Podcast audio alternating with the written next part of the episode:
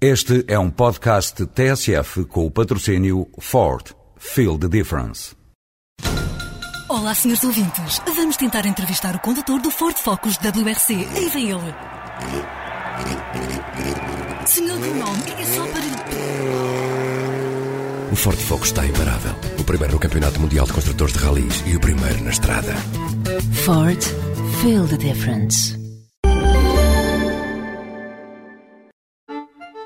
Nem só o vinho é feito de uvas. Aproveita o feriado para uma visita a Alenquer e à Quinta da Margem da Arada para provar uma receita da Dona Celeste que nos deixa crescer água na boca.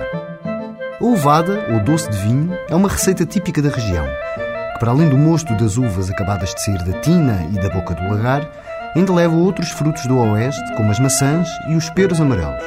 Junte-lhes canela e cravo de cabecinha e temos os ingredientes principais.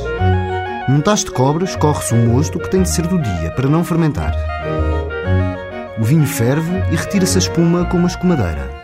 Quando acaba a espuma, resta o arrobe, que pode ser usado mais tarde como adoçante.